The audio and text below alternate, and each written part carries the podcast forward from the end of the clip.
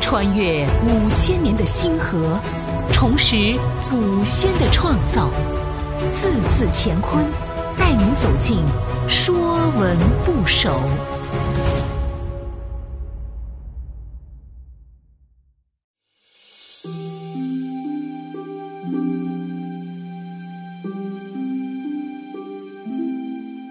《说文不首》王，从古至今，王是统治者的代名词，也是最高权力地位的拥有者。甲骨文的王就是用象征王权的石斧来造，手执石斧的人就是统领天下的王。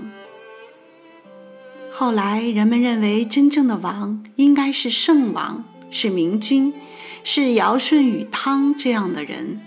真正的王一定得天授皇权，至盛世太平，让万民归心，是得天时、得地利、得人和的统御者。所以古人造王字，先画三横，分别代表天地人，中间用一竖贯通，通天彻地，只能明了通达天地人的人。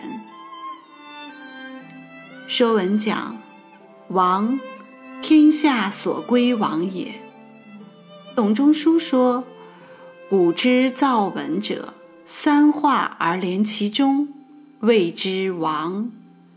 三者，天地人也，而参通之者，王也。”孔子曰：“一贯三为王。”王是古代最高统治者的称号，古代帝王统领天下，百姓需依附而听命，故谓天下所归王也。我们的祖先认为上古圣王的德能卓绝，能参通天地人三才。徐凯在戏传中说：“王者，则天之明。”因地之义，通人之情，一以贯之，一贯三为王。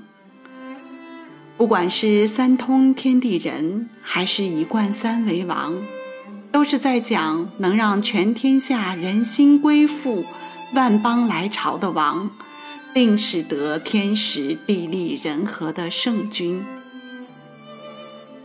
所以，在中国的政治治理，既不讲皇权，也不讲霸道，而是推崇王道，是用君王的道德感召引领，令天下所归往。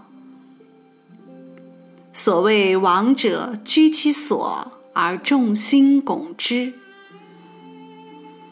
凡王之属，皆从王。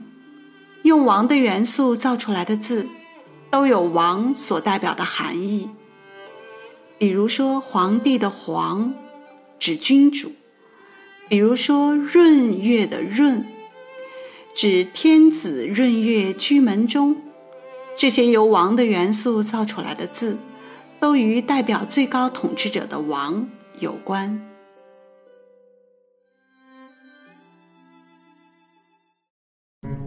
本栏目由字字乾坤出品。更多课程内容，请关注公众号。